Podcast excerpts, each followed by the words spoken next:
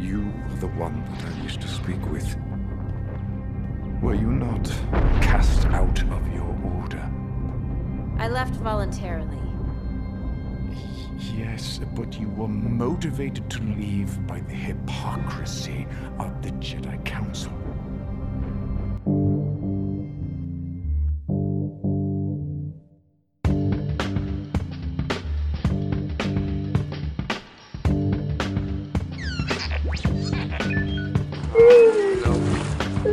It out now. So certain are you?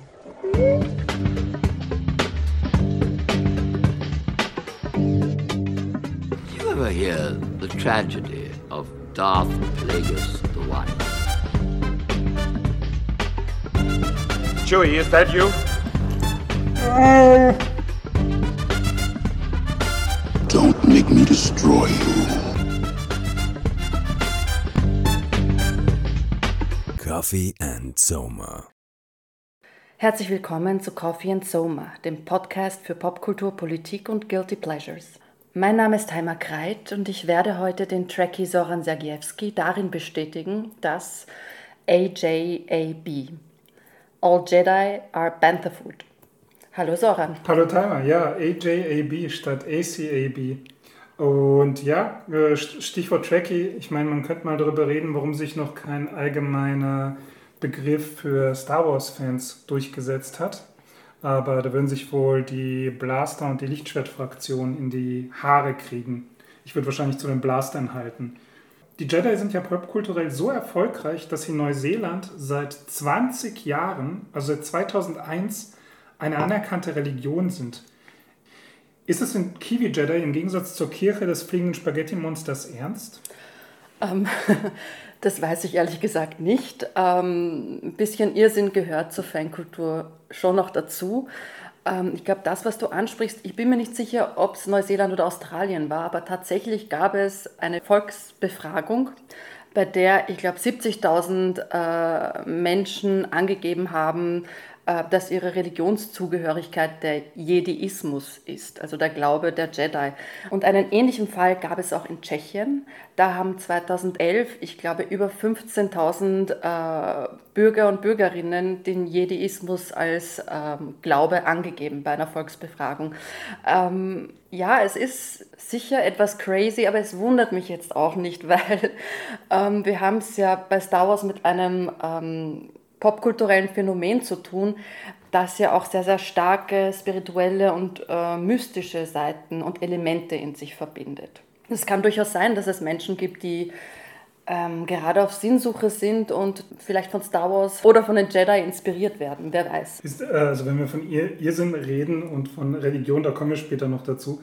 Aber ist das überhaupt die angemessene Übertragung in die Realwelt? Neben diesem mystisch-religiösen, was du angesprochen hast, äh, erfüllen ja die Jedi in Star Wars viele staatliche äh, Funktionen. Einerseits begeben sie sich auf diplomatische Mission, dann sind sie ganz banal Bullen oder Bodyguards von anderen Diplomaten. Und andererseits, was mich dann wundert, wenn man sich den Jedi-Kodex anschaut, äh, sind sie mächtige Krieger. Führen sie zum Beispiel die Klonarmee an. Ja, ganz genau. Äh, und daran anknüpfend, also wenn wir uns die Rolle des Jedi-Ordens in den Prequels, also in Episode 1 bis 3 anschauen und in der animierten Clone Wars-Serie, dann sind sie auch ähm, Peacekeepers. Sie sind quasi eine friedenserhaltende ähm, und friedensstiftende Institution. Und das klingt jetzt einmal ganz nett, äh, weil wir sind alle für Frieden. Ähm, tatsächlich ist damit aber auch ein Status quo gemeint. Also sie treten für den Erhalt des bestehenden Systems, der bestehenden Ordnung ein. Und das in einer Zeit, in der die Situation oder die Verhältnisse in der Republik für viele Gruppen alles andere als fair geworden sind. Das ist natürlich dann auch der Grund, wieso sie sozusagen einen Image-Schaden erleben oder durchleben und das Thema Peacekeeping ist, glaube ich, äh, sehr, sehr spannend. Also gerade wenn wir uns schauen, was sind jetzt so ähm, reale oder, oder wie können wir das, wie können wir die Jedi in, in die reale Welt ähm, übertragen, schauen wir uns doch wirklich diese Konzepte von humanitären Interventionen an, von R2P, Responsibility to Protect, also der, der äh, Schutzverantwortung ähm, in Konflikten.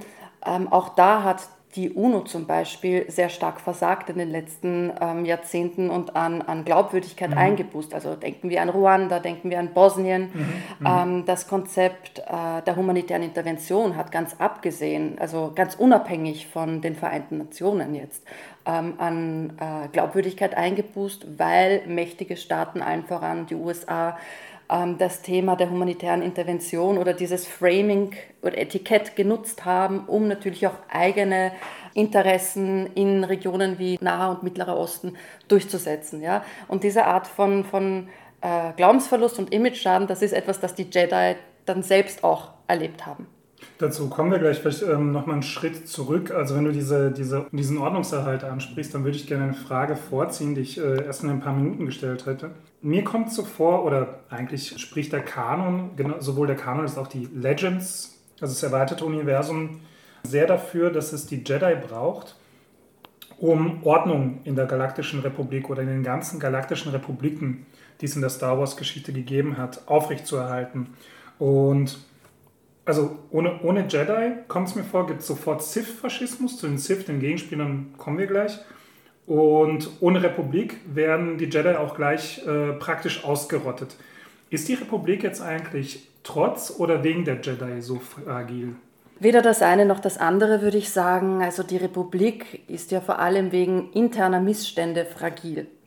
Ähm, zu nennen wären da die Korruption, dann natürlich auch eine Form von ähm, Casino-Kapitalismus, also ich würde es einmal so beschreiben, ähm, die Abhängigkeit vom Bankenclan, dann auch der politische Einfluss der Handelsföderation und anderer wirtschaftlicher Konglomerate wegen der Ausbeutung und der Benachteiligung der Randwelten. Da können wir auch gleich einen Bezug äh, zur Realwelt äh, ziehen, nämlich das, was wir hier als Nord-Süd-Konflikt kennen, gibt es auch im Star Wars-Universum. Da geht es um die Kernplaneten und, und den die, Outer Rim. Genau, und den Randplaneten, die sozusagen Entwicklungsplaneten sind. Zwar ressourcenreich sehr oft, aber eben marginalisiert, politisch und ökonomisch. Und dann haben natürlich auch äh, diverse kriegerische Auseinandersetzungen. Und ja, auch die dreijährigen Klonkriege, die haben natürlich zu einer Situation geführt, die dann für die Bevölkerung oder große Teile der Bevölkerung untragbar geworden ist. Das hat dann letztlich auch dazu geführt, wieso ähm, nach dem äh, sogenannten Order 66, also dem äh, Befehl zur Auslöschung des Jedi-Ordens, warum es da auch so wenig Rückhalt in der Bevölkerung gab. Also zumindest sind mir nicht viele Stories dazu bekannt. Und ich glaube gerade der, der Han Solo, äh, als er das erste Mal auf den Luke trifft, ist da sehr skeptisch und macht sich lustig drüber. Ja, ja und auch völlig zu Recht. Also ja, das haben sie sich, sie, die Jedi, auch selbst eingebrockt. Ähm, nichtsdestotrotz muss man da auch sagen, dass es so weit gekommen ist, ähm, dem ging auch jahrzehntelange Planung der Sith voraus. Ja. Allen voran Darth Plagueis, dem Sith Lord und Meister von Darth Sidious. Die haben lange vorher schon ihre Rache geplant und es war Darth Sidious in seiner Rolle als junger Senator Palpatine aus Naboo, der damals schon die Idee hatte, ähm, wir müssen die Jedi aus der Sicht der Bevölkerung äh, Kriegstreiber werden lassen. Ja? Also mhm. sie, mhm. sie dürfen nicht mehr als diese Friedensbewahrer wahrgenommen werden. Sondern als Kriegstreiber. Genau, und so hat man sie dann in einen Konflikt nach dem anderen äh, hineingezogen. Mhm. Und zugleich aber waren sie im Grunde auch stets auf Befehl abrufbar. Das hat dazu geführt, ähm, dass auch einzelne ähm, Mitglieder des Ordens desillusioniert waren. Ja? Was ich damit meine, ist, dass sie äh, in sehr vielen Konflikten nicht interveniert haben. Ja? Dass sie, als es um Sklaverei immer wieder äh, ging, nicht interveniert haben. Sondern sie sind immer nur dann eingeschritten, wenn es der Senat oder der Kanzler wollte. Das heißt, es gab im Vorfeld immer eine Politisierung. Mhm. Und das mhm. bringt uns mhm. auch jetzt wieder zum Thema humanitäre Interventionen, das ich angesprochen habe. Mhm. Wann wird interveniert und wann nicht? Meistens, wenn es mit politischen und ökonomischen Interessen mächtiger Player korreliert. Mhm. Und das ist der Grund, wieso dieses Konzept in Misskredit gefallen ist. Und ähnliches ist dann natürlich auch den Jedi widerfahren. Aber um auf deine Frage zurückzukommen, ja, wieso ist diese Republik so fragil? Ich denke nicht wegen den Jedi. Sie ist fragil, weil sie immer ungerechter geworden ist, weil über die Köpfe der Bevölkerungen hinweg äh, entschieden wurde. Nehmen wir das Beispiel von Naboo, ein äh, Planet mit riesigen Plasmavorräten, dessen Eliten haben dieses Plasma im Endeffekt verscherbelt und die Bevölkerung, das sind die Nabus und die Gungans, haben einfach äh, großteils kaum was von diesem Ressourcenreichtum Mhm, gehabt. mhm, mhm, mhm. Also das ist ein Beispiel von vielen. Wir haben jetzt sehr viel über die Sith geredet. Ich würde gerne nochmal diesen Dualismus, auf diesen Dualismus nochmal genauer eingehen. Die positionieren sich als große Gegenspieler der Jedi. Bei ihnen ist alles erlaubt, was der Jedi-Kodex nicht erlaubt. Also gerade Gefühle zulassen, sich einmischen und vor allem bei, der, bei den Gefühlen vor allem negative. Und die Jedi gelten klassisch als lieb, ähm, wobei du, du schon halt äh, in Frage gestellt hast, ob, die, ob das überhaupt so stehen gelassen werden kann. Und die Sith als böse. Und ich finde das so ein bisschen, ich, ich habe mich jetzt in den letzten Tagen, obwohl ich dieses Franchise auch seit meiner Kindheit verfolge, ein bisschen mehr reingehört in diese beiden Begriffe. Und mich wundert das, dass die Jedi die Lieben sind und die Sith die Bösen, weil Jedi irgendwie an Dschihad erinnert und Sith an die Sufis. Mich erinnert es eigentlich gar nicht so sehr daran vom Begriff. Also der Begriff Jedi kommt wahrscheinlich vom ähm, japanischen Jedi Geki. Das sind diese, diese äh, japanischen Historiendramen, wo es eben auch viel um Schwertkämpfe und Mhm, Ritter geht. mhm, mhm. Also es wird vermutet, dass äh, George Lucas sich darauf bezieht.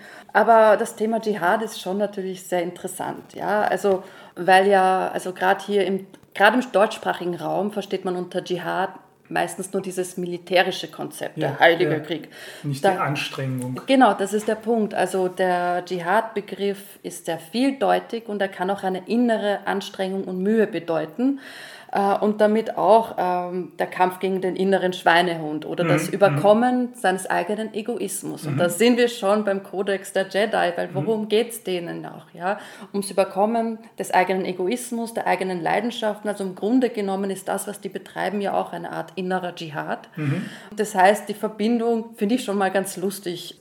Was die Unterschiede betrifft, ähm, du hast es eigentlich eh schon auf den Punkt gebracht. Ja?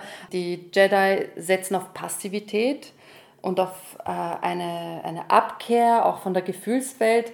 Die Sith hingegen gar nicht. Also die, die embracen das sozusagen. die äh, setzen auf Aktivität, auf Leidenschaft, vor allem auch auf niedere Instinkte Ja, ja, ja. und glauben dadurch, das volle Potenzial der Macht ausschöpfen zu können. Wenn wir jetzt zu den Basics zurückgehen, ähm, ja, das ist dann jetzt schon ein bisschen entmystifizierend, aber ganz im Kleinen haben wir diese Midi-Chlorianer. Ja, also so fängt alles an. Das ist der Anfang.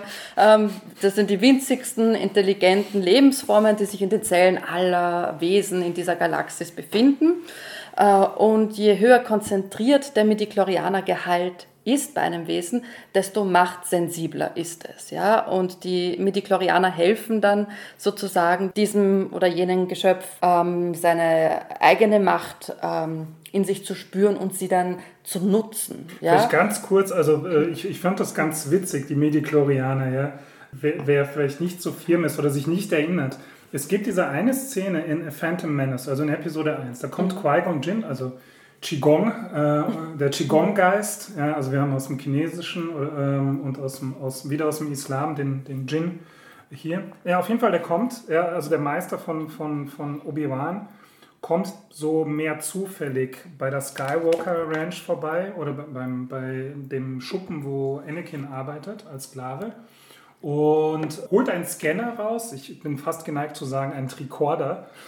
so, und dann sagt er, oh, hier ist eine hohe Konzentration an Midichlorianern. Die Macht muss stark in ihm sein. Sowas in der Art. Und, dann, und das war so der erste Moment in der Star Wars-Geschichte, wo man sich dachte, aha, also eigentlich hatten sie bei Spaceballs recht, oder? Die, äh, die Macht ist nichts als ein Joghurt und die Midichlorianer sind die Bakterien darin. Und je mehr du von diesem Joghurt halt in dich hineinschaufelst oder kontrollieren kannst, ja, desto mächtiger bist du. Oder, oder, oder, oder vielleicht jetzt pandemiebedingt äh, halt Aerosole mit den Bakterien gefüllt. Oder korrigier mich, ja. Also diese Midichlorianer, die haben sehr viel von diesem Mystizismus kaputt gemacht, ja. Haben sie, aber sie haben uns auch einen neuen Gesichtspunkt gegeben, nämlich die Verbindung von ähm, Science unter Anführungszeichen und, und Mystik. Und Mystik ja. Und das finde ich schon spannend. Aber tatsächlich ist es so, dass man nicht automatisch ein Machtnutzer ist, nur wenn man einen höheren Midi-Chlorianer-Gehalt hat. Ja? Spiegel. um Machtnutzer zu sein, bedarf es Training, Ausbildung mhm. und dafür sind die Jedi da. Ja, also da kommt man als Kind hin, wenn man einen äh, sehr hohen Midi-Chlorianer-Gehalt hat. Da wird man ausgebildet und das sind sozusagen die Basics. Ja, die Sith selbst sind ja aus den Jedi hervorgegangen. Ja, ja. ja es ist im Grunde genommen ein kleiner Glaubenskonflikt. Auf ideologischer Ebene geht es einfach darum, dass ein ähm, Jedi der Meinung war, dass er mit Passivität alleine oder mit den äh, Prinzipien oder Kodex der Jedi alleine nicht das Potenzial der Macht ausschöpfen kann. Und deshalb setzt er auf Leidenschaft, auf Aktivität und eben auch auf die dunkle Seite der Macht. Äh, Ging es nicht auch darum zu sagen, äh, also die, die, der Jedi-Orden hat diese Ausbildung sehr zentralisiert und es geht sehr ab von dem ursprünglichen Konzept der Jedi, die gesagt haben, nur Meister und Schüler und sonst nichts. Genau. Und das ist ja was, was sich bei den Siths durchzieht. Also zwar kann ein, ein, ein Meister mehrere, mehrere Apprentices haben, bei den Jedi sind es die, die Padawan, aber bei den Siths sind es die Apprentices, die äh, Lehrlinge sozusagen. Kann mehrere haben, aber immer nur einen zur selben Zeit. Ja. Ganz genau, die Regel der zwei. Es ist dann ein Krieg ausgebrochen zwischen den Jedi und den Sith. Die Jedi haben gemeinsam mit der Galaktischen Republik den Krieg für sich entschieden. Ähm, die Sith gingen aufgrund dessen in den Untergrund und haben im Geheimen ihre Rache geplant. Als Maßnahme zum Schutz der Sith wurde von Darth Bane glaube schon, ja. ähm, die Regel der zwei eingeführt. Das heißt, es kann immer nur einen Meister und einen Schüler geben und wir haben es ja gesehen. Also Darth Plagueis und Darth Sidious, dann Darth Sidious und äh, Darth, Maul. Darth Maul, dann Darth Sidious und äh, Count Dooku und dann letztlich Darth Sidious und Darth Vader. Also es gibt immer nur zwei. Darth ja. Maul ist ja mein persönlicher Liebling nach dem, nach dem Vader. Absolut. Er ist einfach total stylisch. Ist so einer der Lichtblicke der Episode 1. Ja. Was ich besonders lustig finde daran, ist, dass er ja ursprünglich mehr Zeilen zu sprechen gehabt hätte. Mhm, mhm. ursprünglich war Benicio del Toro für die Rolle ähm, Darth Maul, Darth Maul geplant. Okay. Ernsthaft? Benicio wollte nicht mehr, weil man ihm so viele Zeilen gestrichen hat. George Lucas hat das getan, weil er der Meinung war, Darth Maul ist viel zu cool. Das lenkt die Zuseher von dem eigentlichen Thema der Handelsföderation ab. Und ah. das finde ich schon wieder, also bei allem, was man Lucas vorwerfen kann, dass er da wirklich auf die Meinung von Produzenten und keine Ahnung, was für Typen da noch im Hintergrund äh, eine Rolle hatten, dass er darauf einfach pfeift und sagt, hey, die Handelsföderation, darauf kommt es an. Das finde ich schon eigentlich sehr sympathisch, weil es ist ja ein spannender Plot. Es ist schlecht erzählt, die, die Prequels sind mit Ausnahme äh, von Revenge of the Sith schlechte Filme, schlecht erzählt, schlechtes Editing ähm, schlechte Dialoge, viel schlechter an ihnen, aber sie haben diesen politischen Plot, der interessant ist. Na, wer weiß, vielleicht gibt es ja dann in zehn Jahren den Director's Cut. Ja, den will ich sehen, echt jetzt. Und ja, Darth Maul. Darth Maul ist ja dann doch nicht gestorben, wenn du die Clone Wars gesehen hast. Ja, ja. War grandios. Filoni ist ein Gott. das, das, das, das, das ja, aber nein, sie haben ihn in, so, in eine Art und Weise eingeführt, die unglaublich genial also ist. Maul ist super. Und Kein Maul ist in den Clone Wars und bei den Rebels er ist der beste Bösewicht. Kommen wir nochmal zurück zu, zu Siths und Jedi. Mich wurmt das die ganze Zeit, dieses, dieses Religiöse, ja. Jetzt, was für eine Rolle haben denn, ich, ich sehe sonst nie Polizei im Star Wars-Universum. Ich sehe immer nur die, die Armee. Es gibt also, sie aber. Du musst die Clone Wars anschauen. Es mhm. gibt da sehr wohl Ordnungshüter, Hüterinnen, mhm. das sind sehr oft ähm, Droiden, mhm. aber auch andere Wesen, es gibt sie. Ähm, die Jedi sind zahlenmäßig nicht einmal so viel, ja, um äh, Ordnungshüter zu sein, äh, Kriege zu führen und ich weiß nicht was noch. Also, aber das macht sie ja zu so einer, also gerade wenn sie religiös konnotiert sind, zu so einer Elitetruppe. Oh, man kann sehr, sehr viel in sie hineininterpretieren. Manche sehen in ihnen eine Art Tempelritter. Mhm. Aus islamischer Perspektive würde ich ähm, Sufi-Orden hineininterpretieren. Auch die waren entgegen ihres Rufs immer wieder militant. Also Mhm. der Sufismus wird hier im Westen immer so New Age, Hippie-Islam Ja, präsentiert. Ja. es waren Mystiker und trotzdem hatten sie immer wieder eine politische Rolle. Und Mhm. ich denke da jetzt etwa an ähm, den algerischen Freiheitskämpfer Abdelkader, der mit dem Berberheer ähm, den antikolonialen Befreiungskampf angeführt Mhm, hat. Der war auch in einem Sufi-Orden. Genau, ich glaube, es war der Rahmanier-Orden. Wenn man sich sein Bild anschaut, ich kann dir nachher Bilder von ihm zeigen, gibt ihm ein Lichtschwert. Der sieht aus wie ein Jedi. Da, da kommen wir zum nächsten. Also, also ich denke gerade, äh, die Jedis tragen ja immer so ein Gewand, das entweder an Jellabas erinnert oder, oder dunkle Kaftane. Gerade die Sith tragen gerne dunkle Kaftane. Und wie erklärst du dir, dass, dass diese Saga, also wo, wo die zwei großen rivalisierenden Orden offensichtlich islamische oder Nord, zumindest nordafrikanische Gewänder tragen, ja, ähm, im Westen so erfolgreich ist, wo doch hier eher aber eine Ablehnung äh, und Skepsis gegenüber dem Islam herrscht. Hilft da dieses buddhistische, das, das esoterische Element, das wir sehr oft bei Star Wars sehen und bei den Jedi? Natürlich hilft es. Also vieles, das man mit dem Islam oder Muslimen verbindet, ruft Skepsis hervor. Das heißt, äh, man würde es oft auch gar nicht wahrnehmen, wenn es auf einmal positiv verpackt ist.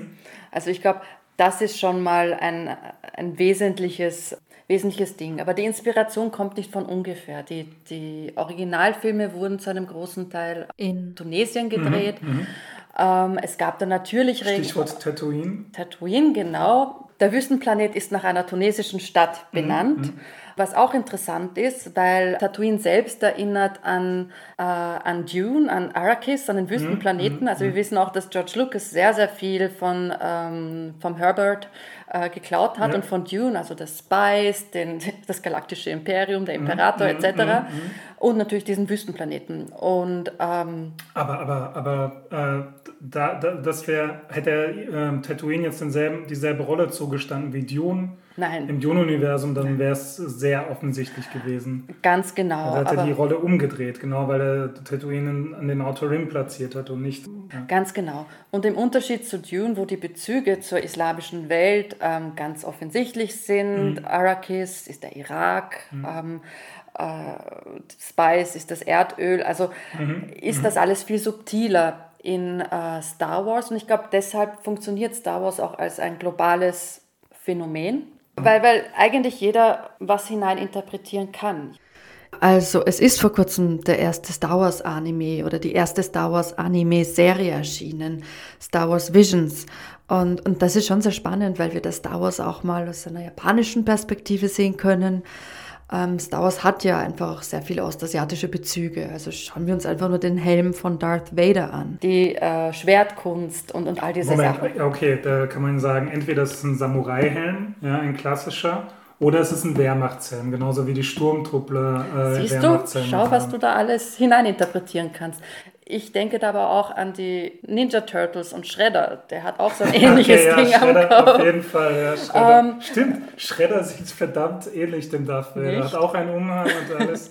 ja, ja, sehr gut. Ja, aber eben diese islamischen Elemente, die kommen auch nicht von ungefähr. Also bei seiner Recherche zu den Prequels hat äh, George Lucas auch einen Sufi-Orden besucht, nämlich den Habibiyya-Orden in Kalifornien. Natürlich kann es sein, dass er die eine oder andere Story gehört hat, wie etwa ähm, äh, über die mystische Gestalt des Khidr im Islam. Khidr bedeutet der Grüne, das ist eine Gestalt, die immer einen grünen Turban ähm, getragen hat. Äh, wer ist noch grün? Yoda. Ähm, kann alles sein, ja. Wir wissen es nicht genau, aber es spielt keine Rolle. Ich glaube, das macht ja auch den Reiz von ähm, Star Wars aus, dass es ähm, viel äh, Interpretationsraum gibt und viel Projektionsfläche.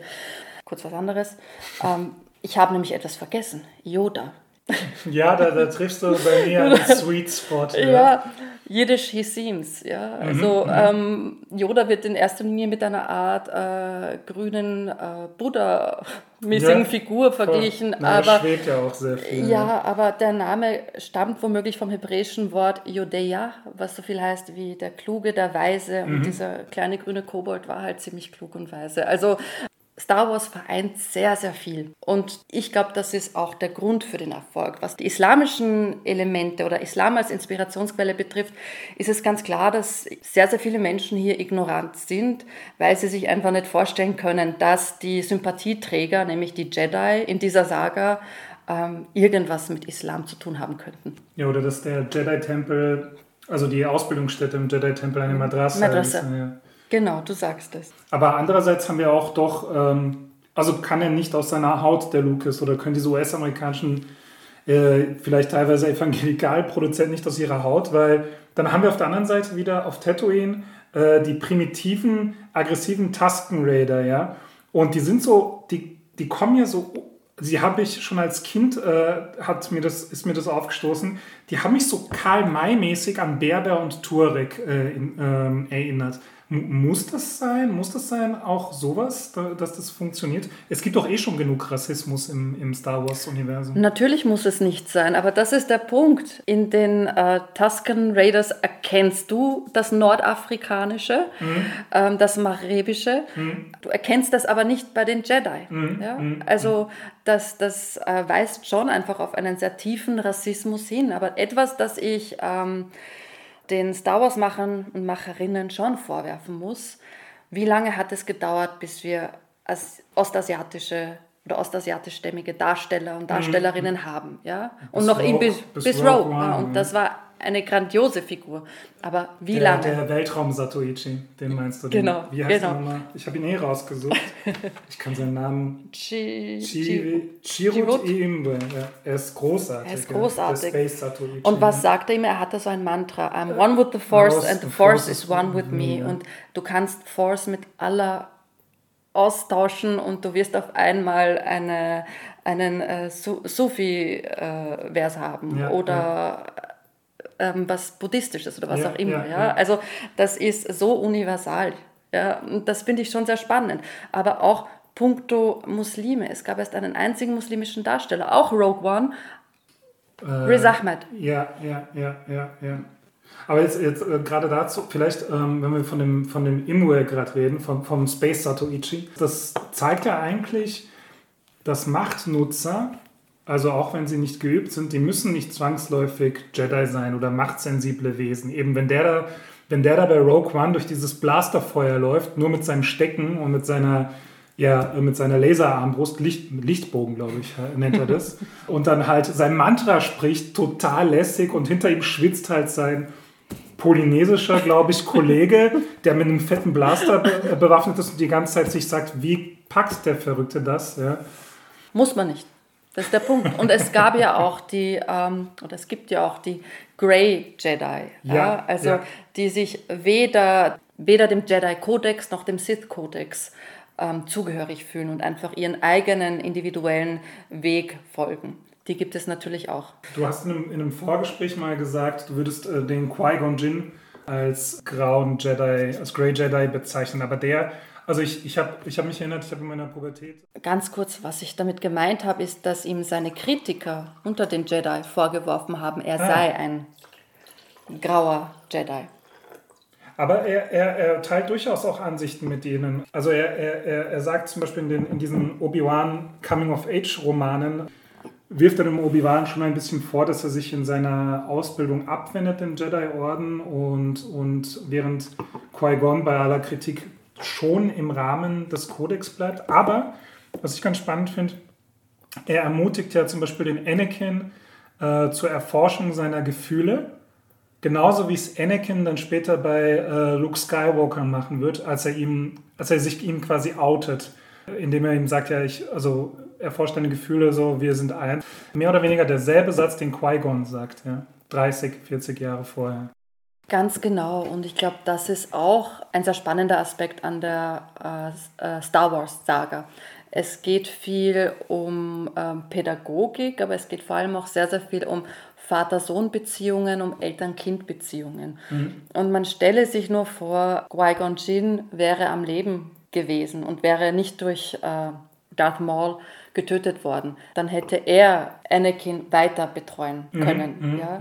und ihm die Furcht vor seiner eigenen Gefühlswelt genommen. Also das ist ja ähm, das, was der Orden de facto mit Anakin gemacht hat, mit einem traumatisierten Kind, das äh, gerade erst aus der Sklaverei äh, befreit wurde, das wenig drauf die Mutter verloren hat, war es Furcht vor den eigenen Gefühlen zu vermitteln und ihm auch beizubringen, die eigenen Emotionen zu unterdrücken. Und das ist natürlich irrsinnig toxisch. Ja? Also ich weiß, äh, im Jedi-Orden sind auch Frauen, aber ich glaube, äh, man kann auch mit dem Phänomen toxischer Männlichkeit äh, als Referenz arbeiten, Mhm, wenn man sich mit äh, vor allem einzelnen ähm, Jedi auseinandersetzt. Und da, das hat Qui-Gon Jinn immer sehr sympathisch gemacht, dass er eben ähm, kein Dogmatiker war. Ähm, diese, diese Verleugnung von Gefühlen, das führt mich wieder dazu, warum ich auch sehr viele Parallelen gerade zum ähm, Lamaismus sehe oder zu halt so argen Spielarten des, des Buddhismus, also die ja auch eigentlich alle Gefühle als Leid ansehen, so lustig sie daherlächeln und so, aber alle Gefühle führen unweigerlich zu Leid und man kann sich ja nur ähm, daraus befreien, indem man durch Meditation nichts fühlen lernt und sich aus diesem Kreis der Wiedergeburt des neuen Leids irgendwann äh, befreit. Ja, das machen die Jedi einfacher, die werden einfach äh, Machtgeister und Das mag äh, für viele Jedi funktioniert haben, aber nicht alle hatten die Biografie von Anakin Skywalker, der eben relativ alt war, äh, als er zum Orden kam, also ich glaube zehn Jahre oder fast zehn, der ein sehr tragisches, bewegtes Leben hatte. Und ich glaube, ähm, das hat einfach sehr tiefe Narben hinterlassen. Das hat man dann später auch gesehen. Also der gefeierte Kriegsheld Anakin Skywalker hat dann regelmäßig Albträume gehabt, Albträume, die er als Visionen interpretiert hat, aber theoretisch war das wahrscheinlich eine Post, äh, posttraumatische Belastungsstörung und Flashbacks. Und er hat das äh, unverarbeitete Trauma, der Verlust seiner Mutter projiziert auf die äh, große Liebe, die Ehefrau Padme, die er eigentlich ja nicht als Frau haben durfte. Also sie durften ja nicht, äh, es war geheim, dass sie verheiratet Mhm. ja, waren, weil ja, ja. no attachments for Jedi. Und das ist einfach ein Problem. Also es kann schon sein, dass du, wenn du sehr jung bist und in diesen Orden kommst, dann kannst du dich besser fügen und damit umgehen. Aber das geht nicht bei jemandem mit der Biografie von Anakin Skywalker. Und der, der das, me- messianische Sklavenbub. Bo- Ja. Genau, genau, sehr messianisch. Und äh, diese. Unbefleckte Empfängnis, kein Vater, wirklich. Ja. Ja, ja, genau, das kommt auch noch dazu. Aber das hat ihn natürlich auch, also diese Verlustängste haben Anakin dann natürlich auch sehr, sehr anfällig gemacht für die Avancen von Palpatine. Ähm, ich erinnere an die Szene in der Oper, wo sie dem, nebeneinander in der Loge sitzen und Palpatine ihn fragt, Did you ever hear the tragedy of Darth Plagueis the Wise? No. I thought not. It's not a story the Jedi would tell you. It's a Sith legend. Darth Plagueis was a dark lord of the Sith, so powerful and so wise, he could use the Force to influence the midi-chlorians to create life. He had such a knowledge of the dark side, he could even keep the ones he cared about from dying. He could actually save people from death. The dark side of the Force is a pathway to many abilities some consider to be unnatural. What happened to him? He became so powerful. The only thing he was afraid of was losing his power, which eventually, of course, he did. Unfortunately, he taught his apprentice everything he knew. Then his apprentice killed him in his sleep. It's ironic. He could save others from death, but not himself. Is it possible to learn this power? Not from a Jedi, antwortet dann Palpatine. Ähm, und in dieser Geschichte von Darth Plagueis, da, da geht es um Unsterblichkeit, es geht um die ultimative Macht, den Tod zu bezwingen. Und damit auch um Freiheit, ja, also frei sein äh, vor Angst, äh, vor Verlustängsten. Und genau damit hat der Palpatine den Anakin Skywalker zur dunklen Seite der Macht verführt. Stichwort äh, Count Doku, ähm, weil. Es gibt eine interessante Passage, ich glaube, sie ist aus dem äh, Clone Wars Roman, wo hm, Count Doku eigentlich sehr offen äh, seine Kritik an Yoda äußert. Ähm, so sinngemäß sagt er eben, das Problem des äh, Jedi-Ordens ist Yoda, kein Wesen, kann so viel Macht jahrhundertelang ausüben, ohne, wie du gesagt hast, mhm. bestenfalls mhm. selbstgefällig oder schlimmstenfalls korrupt zu werden. Er sieht nicht mehr die vielen kleinen Übel, die die Republik toleriert und mhm. fördert, mhm. von der Sklaverei bis zu den vielen endlosen Kriegen. Und er fragt auch nicht, warum handeln wir nicht, um dies zu stoppen. Leb lange neben der Korruption und oder du nimmst ihren Gestank nicht mehr wahr. Mhm. Die Jedi können die Sklaven von Tatooine nicht helfen, aber sie können den Sklavenhaltern helfen. Das ist diese Passage. Mhm. Und das bringt es auf den Punkt. Also ähm, Yoda ist untätig. Er, äh, er ist eine zentrale Figur, wenn nicht sogar die Führungsfigur in diesem Orden mhm. und nimmt die Ordnung, die bestehende Ordnung in der Republik so hin, wie sie ist. Und das hat den Count-Doku dann ähm, letztlich auch dazu gebracht, immer kritischer zu werden, auf Distanz zu gehen. Eine Zeit lang hatte er dann noch so eine Art Sprechverbot. Er durfte in der Öffentlichkeit nicht mehr den Orden kritisieren.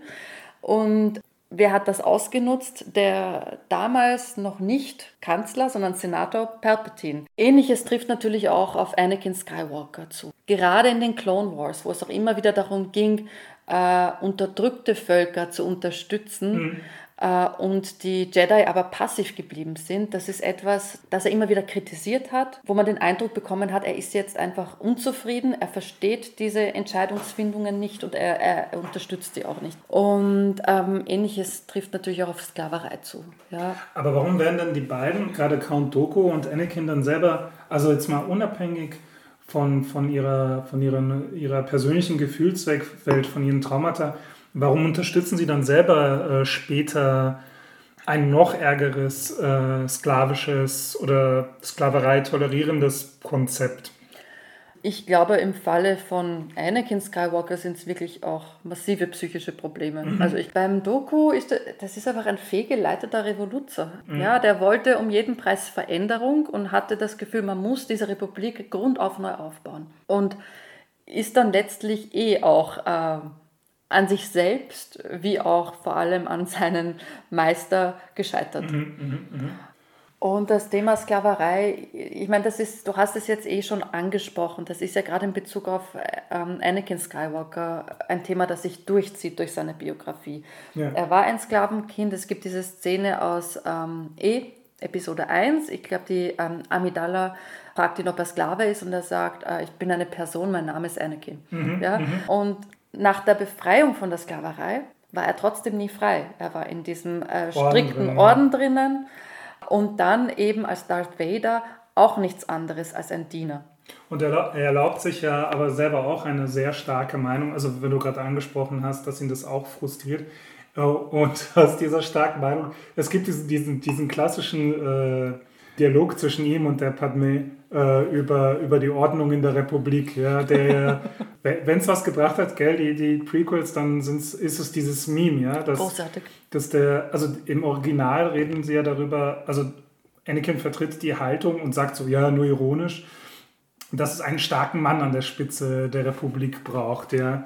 Und die Padme ist natürlich total, weil sie aus dieser aus dieser bunten, weil sie die Königin dieser bunten pseudo-heilen Welt ist, ist sie total schockiert. Ja, wie kannst du, kannst du sowas vertreten, oder? Und das wird so wunderbar auf so viele andere Dinge umgemünzt, oder? Ja, genau. Also gerade was die Memes betrifft, ähm, da geben die Prequels sehr, sehr viel her. Ein anderes Meme, das ich sehr cool finde, ist Michael Jackson, der zu Anakin singt. Annie, are you okay? Are you okay? Das ist ja. eine Textzeile ja. aus Smooth Criminal. Ja. Und es bringt es auf den Punkt, weil fragt irgendwann jemand, ob Annie okay ist? Ich meine, der Typ hat doch echt Probleme. Und äh, das fällt umso stärker auf in den Clone Wars, in der animierten Serie, weil da ist ja der Charakter Anakin Skywalker viel stärker ausgearbeitet. Und man bekommt einfach ein Gespür dafür, dass das ein sehr fürsorglicher Mensch ist eigentlich. Er ist auch arrogant, ja, weil er ist der Auserwählte und viel klüger und besser als alle anderen. Aber er ist sehr fürsorglich und fragt ständig äh, alle möglichen Leute, hey, bist du okay? Er selbst wird aber eigentlich nie gefragt. Mhm. Wir müssen irgendwann über die Sequels reden. Also es, wir kommen nicht drum herum. Warum ist eigentlich, also Luke Skywalker hockt auf dieser schottischen Insel, ja, und, und, und äh, saugt an der Zitze von irgendeiner, von irgendeinem komischen, halb humanoiden, halb kuhartigen Wesen, ja, eine grüne Milch, ja.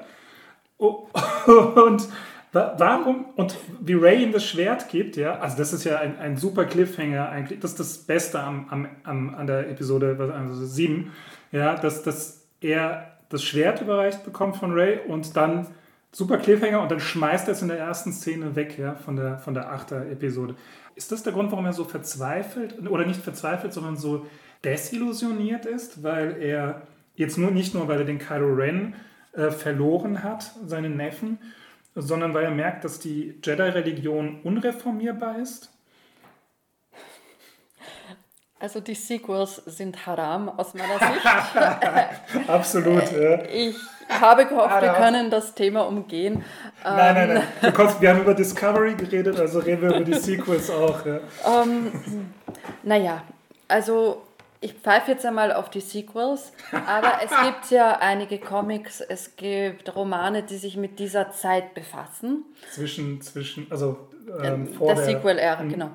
Und es, es wirkt schon so, als äh, hätte Luke immer wieder Phasen, in denen er frustriert ist. Ich glaube aber nicht, dass es wegen Religion war, sondern man muss sich das so vorstellen, der musste den Orden neu aufbauen. neu aufbauen, hat, Null, ja. hat aber keine Ahnung davon. Der war nie in einem Orden. Mhm, Er hatte nie eine klassische Ausbildung und ein Mhm. klassisches Training.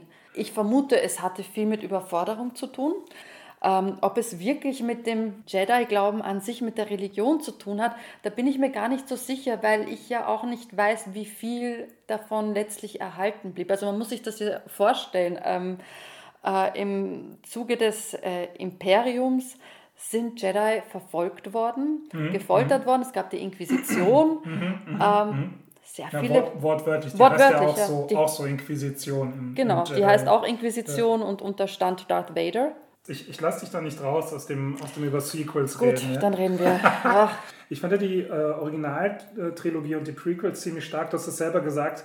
Die haben ja eindeutige historische Anleihen. Ja? Und zum Beispiel der äh, Luke, Leia, Chewbacca, Han und auch äh, die alte Krabbe Admiral Akbar, die kämpfen. Akbar? Ha? Akbar? Ja, Akbar? und er ist ja auch groß. Ja? Mhm. Stimmt, ja, er, ist, er ist ja drei Meter oder was in seinem Kap Kapitänssessel. Also noch, eine arabische, noch ein arabischer Voll, Bezug. voll, voll.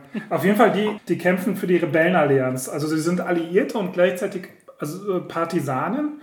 Und sie alle kämpfen halt gegen die Weltraumnazis des Imperiums. Und die Prequels, die zeigen eindeutig den Verfall eines wie auch immer gearteten republikanischen Staates äh, durch Einfluss fremder Mächte, das Kapital hast du vorhin genannt, also Casino-Kapitalismus und, wenn wir über Palpatine reden, Ermächtigungsgesetze von reaktionären Politikern. Also wir sehen in, in den Prequels den Aufstieg äh, des Space-Faschismus. Warum gelingt den Prequels nicht, eine ähnlich deutliche Anleihe an Geschichte oder Gegenwart zu nehmen? Ähm, weil ähm, Lucasfilm-Chefin Kathleen Kennedy und weil J.J. Abrams Fans und Zuseher, Zuseherinnen nicht ernst nehmen, weil sie sich nichts scheren um, ähm, weil sie sich nicht scheren um Fanfiction, um Fankultur, weil sie sich auch nicht mit der Story wirklich auseinandergesetzt haben. Und das haben sie auch zugegeben. Sie haben bis zuletzt, hatten sie kein wirkliches Skript. Ja, ja aber Entschuldigung, ganz kurz. Sie wussten bis zuletzt nicht, was sie aus Ray machen sollen. Vor Star Wars hat ja Abrams, also die neue Star Trek-Film-Trilogie, äh, verantwortet. Und also ich fand jetzt die Besetzung nicht schlecht. Kommt nichts dafür, dass das Skript so scheiße war bei, äh, an manchen Stellen. Also dass die Föderation genauso wie, wie, wie das Star Wars-Universum unter Abrams auf einmal ja, kleiner sind als das Sonnensystem in The Expanse. Ja. Diese Filme, gerade die neuen Star Trek-Filme, also die schnittigen Klingonenschiffe und alles, die es da gibt, das hat alles auf mich so viel mehr nach einer Bewerbung für Lucasfilm ausgesehen. Deshalb überrascht mich jetzt dein, dein Urteil, dass die. Er hat verbockt. Ja, er verbockt sowieso. Er hat's zugegeben. Aber dass er, dass er keine Ahnung hat, überrascht mich jetzt, ja, weil er doch genau darauf abgezielt hat, durchs Vergeigen, aber optisch schön, schönes Vergeigen eines Franchises sich für das andere zu bewerben.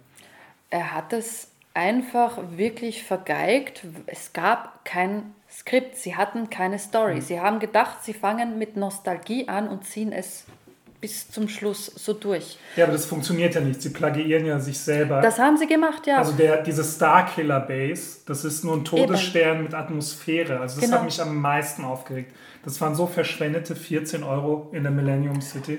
Das ist es, das ist es. Aber ich meine, das ist das einzige Resümee, das du ziehen kannst. Und man muss sich jetzt auch wirklich die Frage stellen, warum reduzieren sie dieses, äh, diese ähm, Galaxis oder dieses System einfach nur auf ähm, Skywalkers und Palpatines? Ja, ja, ja, Warum? ja. Warum immer nur die? Es gibt so viele Und warum andere immer ein fucking Wüstenplanet? Was ich großartig fand, auch bei den Prequels, ist, ich glaube, Kaminar heißt dieser Planet, wo, wo Camino. Camino, wo die Klonarmee Genau. gezüchtet wird. Genau. Das ist so eine fucking unwirtliche Planet, aber das ist genau das Gegenteil. Das ist, eine, das ist ein einziger Ozean. Ja? Das ist unglaublich interessant und faszinierend. Also ähm, gerade auch die, die Geschichte, wie es zu dieser Klonarmee gekommen ist. Mhm. Ja?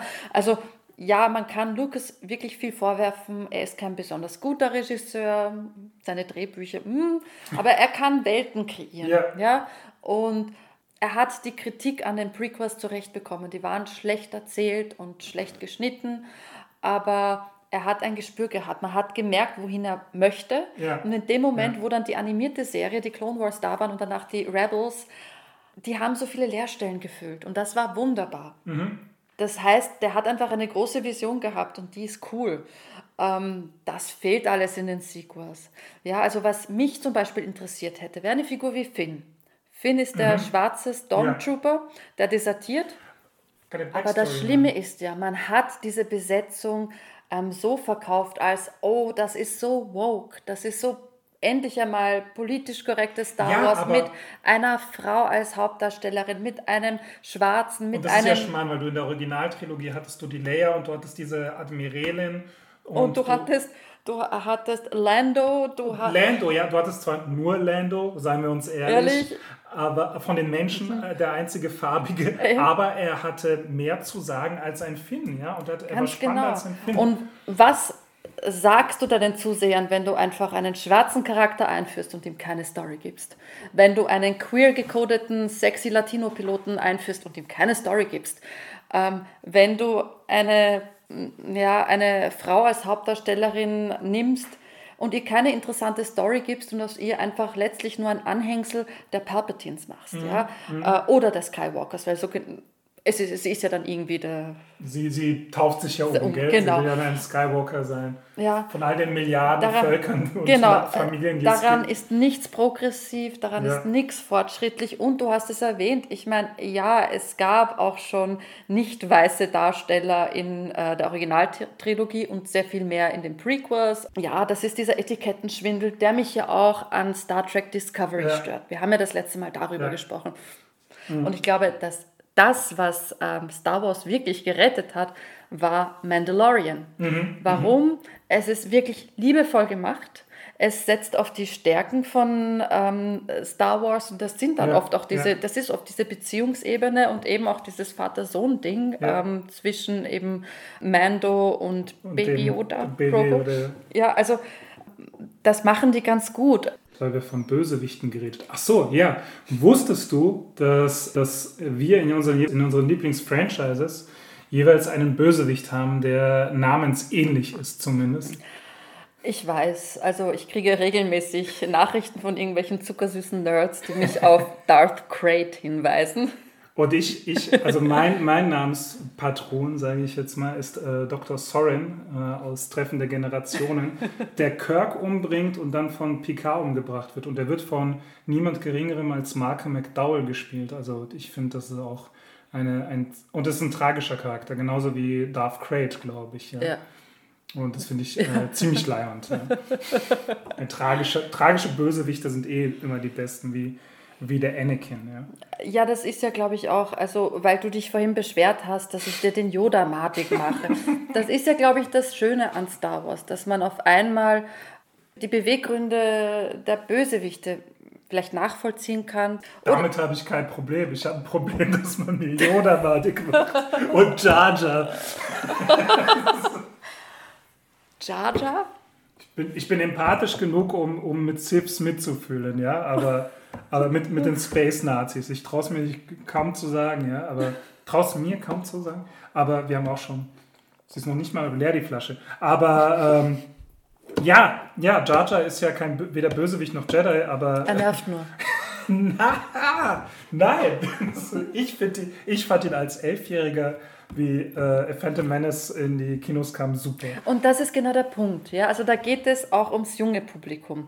Also ja, das, ja, äh, die Na, aber das ist wichtig. Disney, Disney-Filme. Ja, aber du hast ja ähnliches auch gehabt äh, in der Originaltrilogie mit den Ewoks. Jetzt Die hat jeder- Ewoks. Na, aber ist der Punkt, wir Jüngeren mögen die Ewoks, die Älteren mochten sie nicht. Und das ist, glaube ich, das äh, gleiche Problem mit Jar Jar.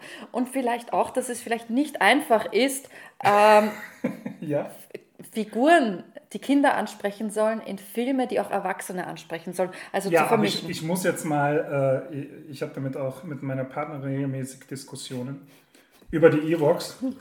Und ich muss jetzt mal für die Ewoks eine Lanze brechen. Das ist, hallo, das ist eine Dschungelguerilla, ja. Das sind, das sind pelzige. Vietmin, ja. Ja, voll, ja.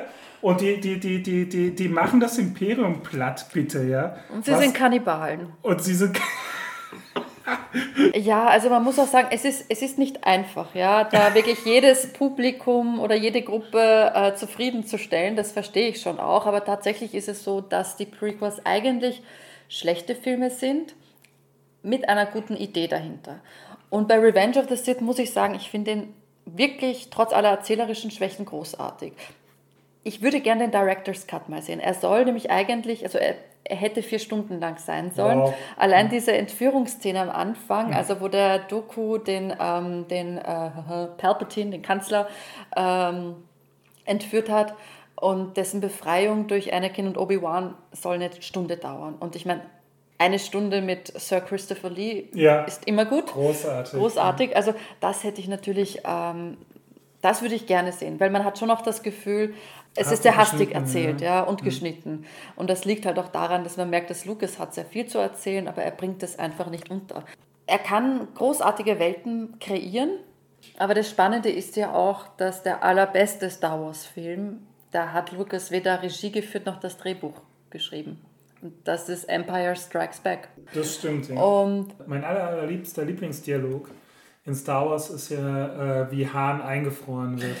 Und das geht ja eigentlich auch nur darauf zurück, äh, angeblich, dass Harrison Ford gesagt hat, das, was der Lucas da reingeschrieben hat, passt nicht, dieser Dialog. Also die Szene ist ja, also Hahn steht gefesselt vor diesem, vor diesem Ding halt, vor dem Aufzug, wo man halt eingefroren wird.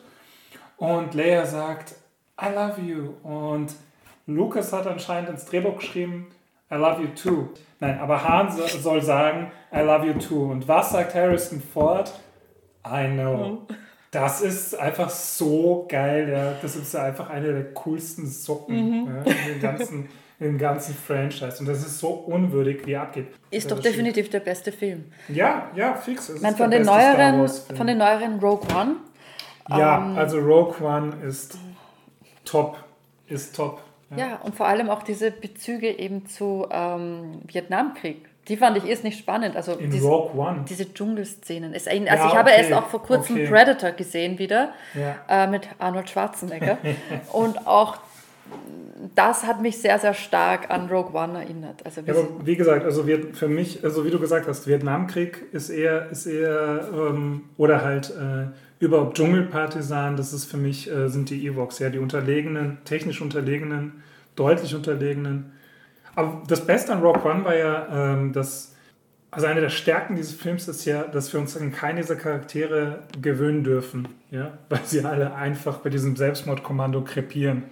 Und das Selbstmordkommando setzt aber die ganze Originaltrilogie in Gang. Also, ja, und dann sehen wir die äh, digital wieder auferstandene ähm, Leia, ja, also großartig, ja, Carrie Fisher. Und Darth Vader, diese Szene. ja, oh mein Gott. Ja, ja. Und ich glaube, das ist das, was Mandalorian in Gang gebracht hat. Mhm. Dass auf einmal so diese Nebenschauplätze interessant werden und Ja, weil die Filme so scheiße sind einfach. Genau, und ich freue mich wirklich, wirklich sehr über äh, Book of Boba Fett und die Obi-Wan-Serie. Und auch hier wird ähm, äh, Darth Vader zu sehen sein. Also Hayden Christensen kommt zurück und das finde ich schon Was? schön. Das, hat er, das gibt er sich. Er gibt hat sich das so wieder. nötig. Er hat es sicher Hayden nötig. Er hat es sicher nötig. Ich warte, ich warte jetzt auf den, auf den letzten, auf den letzten Expans-Roman. Auf den warte ich auch. Und auf die, auf die Obi-Wan-Serie, weil Die wird, die wird, Ewan McGregor soll ihn wieder spielen, gell? Natürlich. Und er hat schon angekündigt, dass er sich sicher ist, dass die Serie den Leuten gefällt. Und ich glaube, ich glaube auch, Na gut, aber, aber das ist gefährlich, ja, weil Patrick Stewart hat auch gesagt, Jean-Luc Picard is back. Und der Picard in, in Picard im Vergleich zum Picard in The Next Generation ist ein armer, verwirrter, ja, dementer Mann, der, der, der durch die Gegend dackelt. Also ich habe ich hab wirklich die Angst, also ich hoffe, Ewan McGregor verspricht uns da nicht so viel wie, wie, wie Patrick Stewart. Obi-Wan ist, ist Space Jesus. Das ist nicht Was? Na, na, er, hat on, schönsten, Jesus. er hat den schönsten Bart. Das ist jetzt die falsche Analogie. Ja, er hat den schönsten Bart, Ewan McGregor, das hat auch Anthony Mm. McGuinness. Er ist Space Jesus. Also Nein, eine Zeit lang haben ein Haufen. Er ist nicht der Muad'Dib, er ist nicht der Das ist er Messias. nicht, aber er sieht einfach so aus. Und ich finde es sehr süß. Eine Zeit lang haben Nein, ein Haufen. Qui-Gon sah aus wie Jesus. Qui-Gon ist auch großartig, aber der ist dann gestorben. Und ich finde es süß, wenn, ich weiß nicht, ob du diese Challenge mitbekommen hast, immer wieder online, dass Das irgendwelche Teenies in den USA statt den Jesusbildern bei ihren Eltern und ihren Omis Ian McGregor als Obi-Wan aufhängen. Ja. Es ist so großartig. Ich glaub, ja, ja. Ja, ich glaube, das habe ich mitbekommen. Ja. Er kann nichts falsch machen. Alle lieben ihn. Herrlich, ja. Aber, aber Egal wie schlecht es wird, ich werde es lieben. Es ist Ian McGregor als Obi-Wan.